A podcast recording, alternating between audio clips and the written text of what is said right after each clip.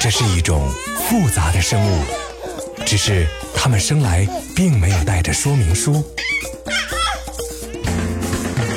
大家好，我是一喜妈妈，让我来带您解读宝宝的成长奥秘，轻松对待育儿路上的难题。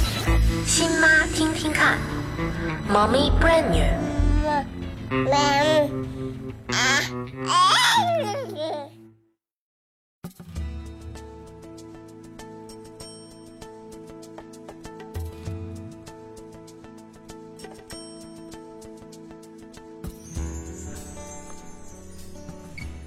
亲爱的妈妈们，你们好吗？宝宝已经满五个月了，和之前相比，这个月的宝宝运动能力进一步加强，力气也增大了。他们对自己周围的事物越来越感兴趣，什么都想看一看、摸一摸。听见了带声响的东西，也要看看四周，看能不能把它找出来。他们会对妈妈的鼻子、头发以及任何他能看见的东西产生兴趣，并且伸手去抓它。宝宝脚的力气也变大了不少，所以现在襁褓已经裹不住它了，常常连着被子一起被踢开。有的时候，当你把宝宝放在膝盖上时，他还能小站一会儿。有的宝宝则特别喜欢被大人架着，在腿上蹦蹦跳跳的玩。宝宝吃奶的次数在减少，但每次能吃的奶量在增加。他们的睡眠时间平均在十四个小时左右，白天一般会睡三到四个小时，有一些宝宝已经可以睡整夜觉了。宝宝现在看和听世界的本领几乎和你一样的好，他的交流技能也在迅速的提高。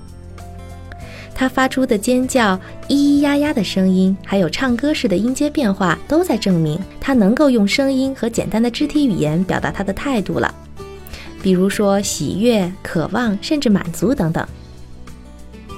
宝宝会在四到七个月的时间学着独立的坐着，所以呢，你的宝宝现在有可能可以坐起来了，但是他能坐稳的时间很短，身体随时会失去平衡。为了防止跌伤，你得在他身边做好保护。训练宝宝坐时，可以在他背后加一个支撑物，比如说枕头、靠垫，或者呢，直接让他坐在你身上都可以。不过时间不要太长。有的宝宝要开始出牙了，你可能会发现他们因此而变得焦躁，口水增多，食欲差。有的宝宝甚至还会出现低热。你可以给他一个冰镇的磨牙棒咬一咬。如果有任何的担心，都可以去咨询医生。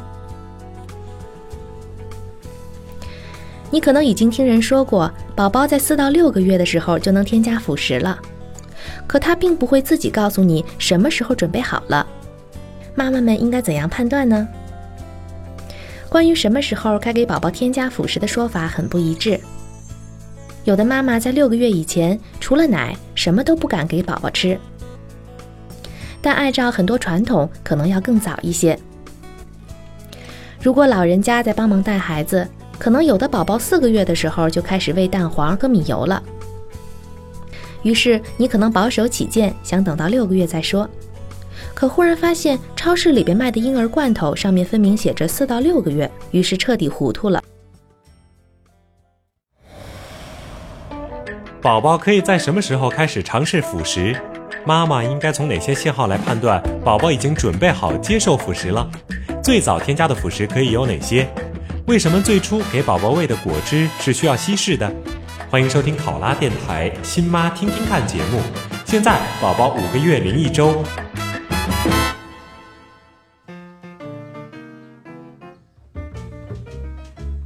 辅食加早了，宝宝会消化不了。加晚了呢，他又会缺乏营养。四个月的宝宝对营养的需求仍然没有太大的变化。如果母乳很足，或者呢每天能喝六百到八百毫升的配方奶，那么营养应该是足够了的。国际卫生组织和美国儿科学会都建议，六个月以前的宝宝应该采用纯母乳喂养，之后再添加辅食。理由很简单，在宝宝六个月以前呢，他们的消化系统发育的还不够成熟，还不能对固体食物进行正常的新陈代谢，而且呢，多数宝宝还不能坐直，斜躺着吃固体食物并不利于食道的蠕动，因此在这个时候就开始吃固体食物，对他们来说难度很大。不过呢，也有专家指出，这个时期考虑喂固体食物是可以的。宝宝在四到六个月大的时候，唾液分泌和胃肠道消化酶的分泌明显增多了，消化能力比以前强，胃容量呢也日渐增大，消化吸收奶之外的食品能力也在逐渐增强。由于每个宝宝生长发育的情况不同，所以很难具体说清楚什么时候应该加。也许有的四个月就能接受了，有的则需要等到六个月以后。大部分四个月以后的宝宝。如果体重达到出生体重的一倍的时候，就可以开始考虑添加辅食。另外呢，妈妈们还可以从宝宝发出的一些信号来判断是不是该添加辅食了。首先，宝宝需要能够很好的控制头部，这对于大多数这个月龄的宝宝都是没有问题的。但如果宝宝身体直立的时候，脑袋还是晃晃悠悠，就要延后喂辅食的时间。第二，宝宝的挺舌反射是否消失？还记得我们之前曾经提到过的挺舌反射吗？这是从母体里边就带出来的一种反射。新生儿会把放在舌头上的东西顶出来，而这种本能呢，到了四到六个月的时候就会消失。如果现在你尝试再把东西放在他舌头上，而他又没有用舌头顶出来，那么挺舌反射就消失了。这时候就意味着他可能开始能够吞咽下糊状食物了。如果宝宝不喜欢用勺子吃东西，或者呢用勺的时候把食物弄洒，就说明加的比较早。另外要留意宝宝是否对食物表现出感兴趣或者渴望的信号，比如说当看到碗里的食物时，他是不是会把头向前靠、流口水，甚至张开嘴巴，或者呢干脆伸出手够你的盘子。如果有，那就说明宝宝对食物开始感兴趣了。那么妈妈就可以试着给宝宝添加辅食。但如果宝宝从一开始就没有想吃的欲望，就应该立刻终止，过一段时间再看一看。除此之外呢，在考虑给宝宝添加辅食之前，需要看看他的身体在有支撑的情况下能不能够坐直，因为这个姿势会有助于他做吞咽的动作。最后要看一看宝宝是否会经常有一些咀嚼的动作。通常呢，宝宝的嘴巴和舌头发育是和他们的消化系统发育同步的。开始添加辅食的时候，他应该可以把食物送到口腔的后部，而且能够准确的吞下去。总之，当妈妈注意到宝宝的这些信号时，就可以开始给他品尝人间美味了。四五个月的宝宝添加辅食，并不是因为母乳营养不足，也不能用辅食来代替牛奶。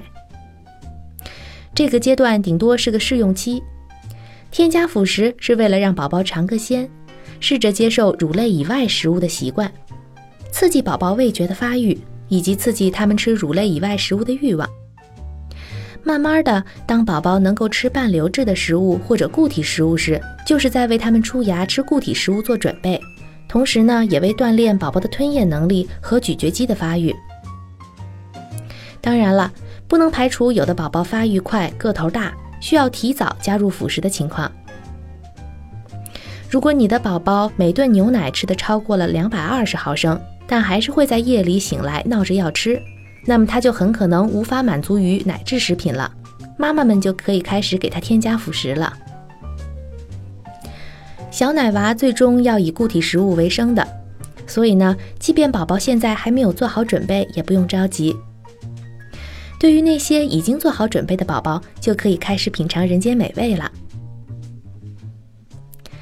最早给宝宝添加的辅食应该是流质的，比如说果汁、菜水，还有婴儿配方米粉或者自制的米糊。其中果汁和菜汁最好都不是生榨出来的。而是煮出来的水，煮的苹果水、梨水、青菜水都不错。如果呢，你想给宝宝喝榨出来的新鲜果汁也可以，但一定要加一些白开水稀释了再喝，因为这些水果里边的糖分太多，一方面呢对宝宝慢慢长出的小牙齿不好，另外纯果汁中糖分高，但是营养不够，宝宝喝多了很可能会不好好吃奶，导致营养不良，影响正常的生长发育。所以呢，妈妈可以把新鲜的果汁兑几倍的白开水喂给他。婴儿米粉也是妈妈经常给宝宝添加的第一口辅食。你可以在超市买来给四个月以上宝宝的专用米粉，可以用白开水、牛奶或者母乳来冲，或者直接在家中用大米熬成很烂很烂的粥给他吃。也许有的宝宝在此之前用小勺喝过水或者奶，所以呢，接受勺喂会比较容易。而对那些从来没有用过勺子而只接触过奶瓶的宝宝来说，也许他们对奶瓶会产生依赖，对勺子会产生抵触情绪。所以在辅食喂养之前，不妨经常用小勺子给宝宝喂水，或者呢用勺子逗弄宝宝玩儿，让他对勺子熟悉起来。妈妈可以买那种小小的，正好能够放到宝宝嘴里的勺子，质地要柔软，这样可以不用损伤到宝宝的牙龈。另外呢，市面上会卖那些随温度而变颜色的勺子，妈妈们可以根据宝宝的需要来选用。宝宝尝到辅食以后的反应是不同的，有的会皱眉头，有的会把食物吐出来，有的会很喜欢新鲜食物的味道，甚至要求吃更多。如果妈妈停下来了，还会非常的不满。不论他有多么想吃，妈妈千万要把握住量。要记住，我们现在只是让宝宝尝尝鲜，还不是需要用辅食来喂饱他们的阶段。所以呢，开始的时候不要给他们喂太多，以防他们不好好吃奶或者消化不良。另外，太多的果汁，特别是汽水等含糖饮料，有可能会让宝宝的肚子不舒服，甚至腹泻。关于辅食的喂养和添加还有很多学问，我们会等宝宝再大一些时，在以后的节目中逐一讲到。和上几个月相比，这个月的宝宝意识开始增强，他与周围世界的互动更多了，他越来越能分辨出声音来自何处，能弄明白因果关系，因此呢，对会动或者能对他的触摸做出反应的玩具更加感兴趣。他能轻而易举地抬起头，开始抓东西和学习翻身了。基于这些发育方面的进步，他白天玩耍的时间长了，夜晚睡眠时间也长了。以前呢，他早上醒来是因为想要吃奶，而现在大多数时候不单单是因为饿了，更是出于惯性。他们逐渐建立起了自己的生物钟。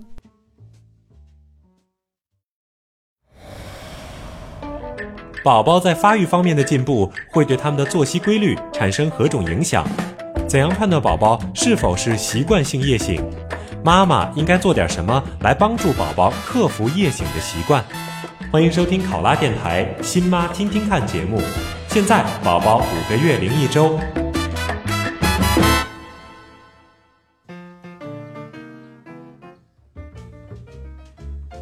这里呢有一个五个月宝宝典型的一天。妈妈们可以参考：早上七点起来吃奶，七点半吃完开始活动，九点钟困了开始睡小觉，一睡呢就是一个半到两个小时，十一点钟再次醒来，重复一轮吃玩的活动，到了一点半再开始小睡一个半到两个小时，直到三点钟醒来吃奶活动，一直到五点钟。吃完奶，玩到七点以后洗澡，然后八点上床睡觉，十一点的时候在梦里再吃一顿奶。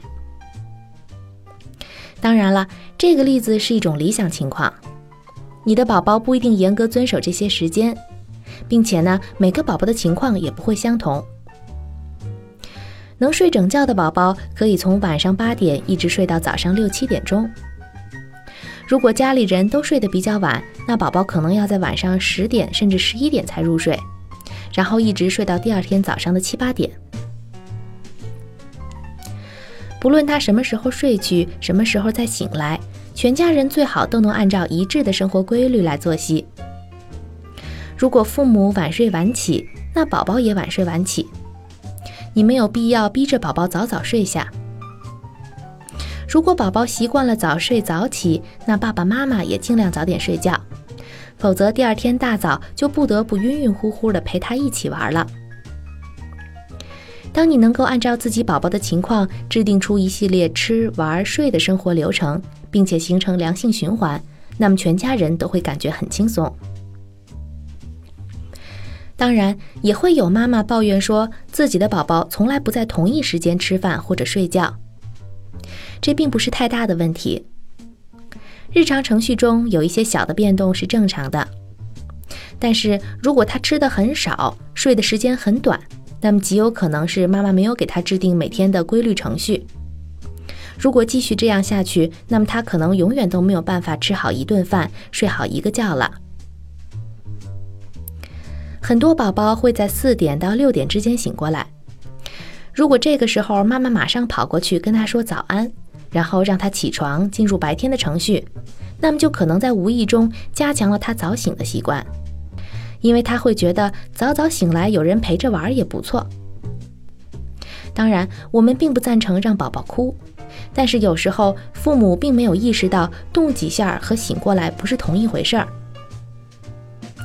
如果你只是听见他吭了一下，或者呢睁开了眼睛就兴奋地开始和他玩，那么你就会打扰他的睡眠。如果你随着他去，他可能会重新睡着。经过了一晚上，也许宝宝是饿了，那么就可以安静地抱他起来吃奶，喂完以后再把他放回床上。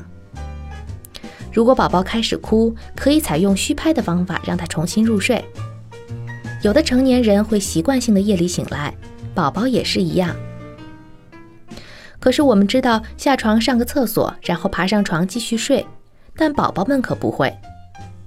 也许他会哭出声，于是呢，爸爸妈妈就跑过去把他抱起来，甚至摇晃着入睡。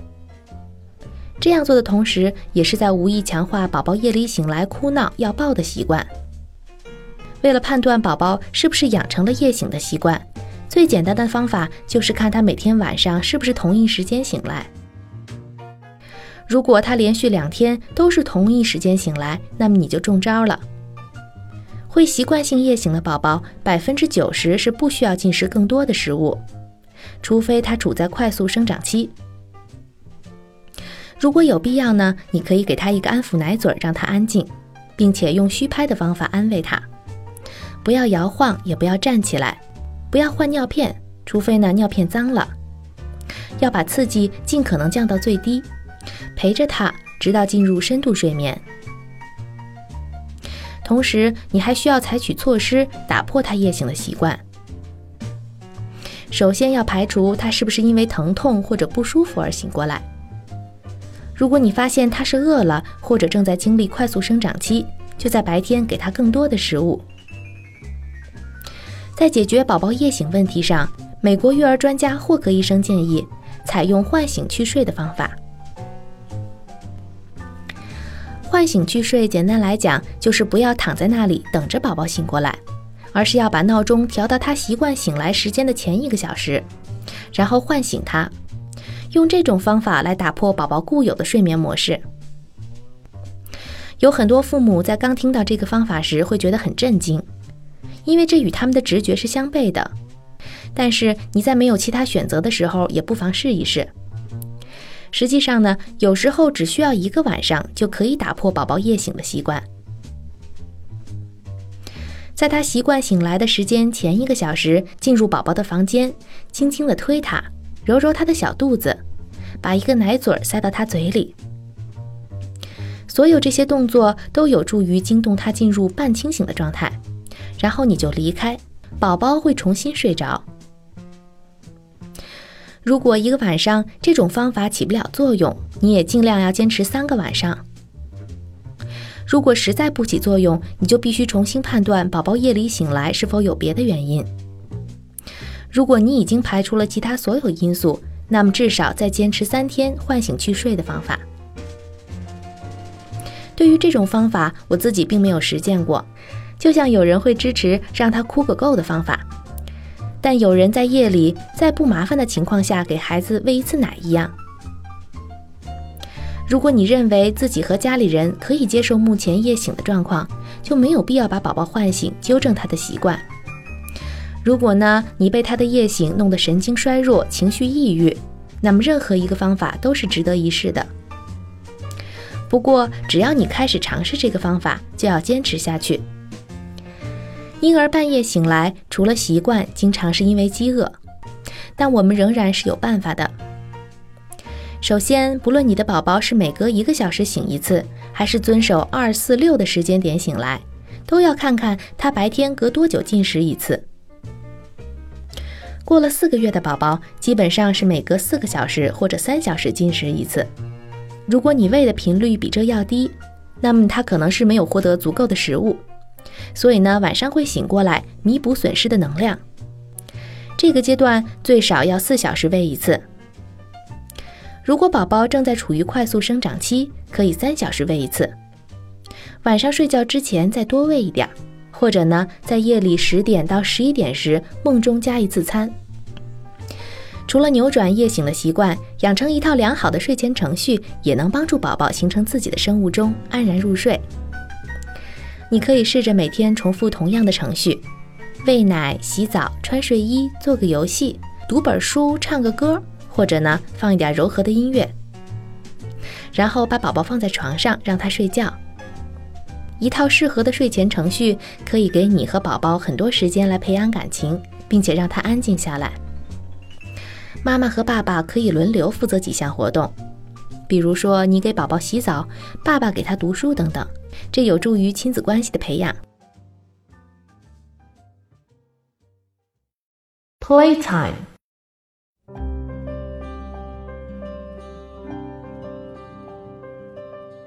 这一周的游戏和辅食有关系。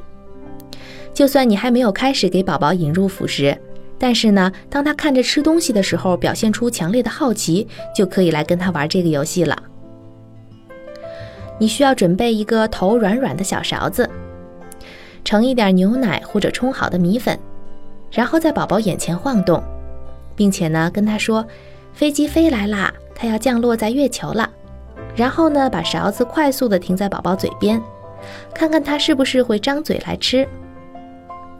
同样的道理，你也可以把飞机落在月球上变成火车钻到山洞里，这样让宝宝来认识勺子，并且喜欢上勺子。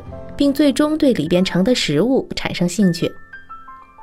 不过，如果你的宝宝现在对吃东西还不感兴趣，也不要着急。要记住，每个宝宝都是独特的，小朋友或早或晚会掌握该掌握的能力和技巧。妈妈们要给他时间，并且好好享受和宝宝一起的时光。我们下次节目再见吧。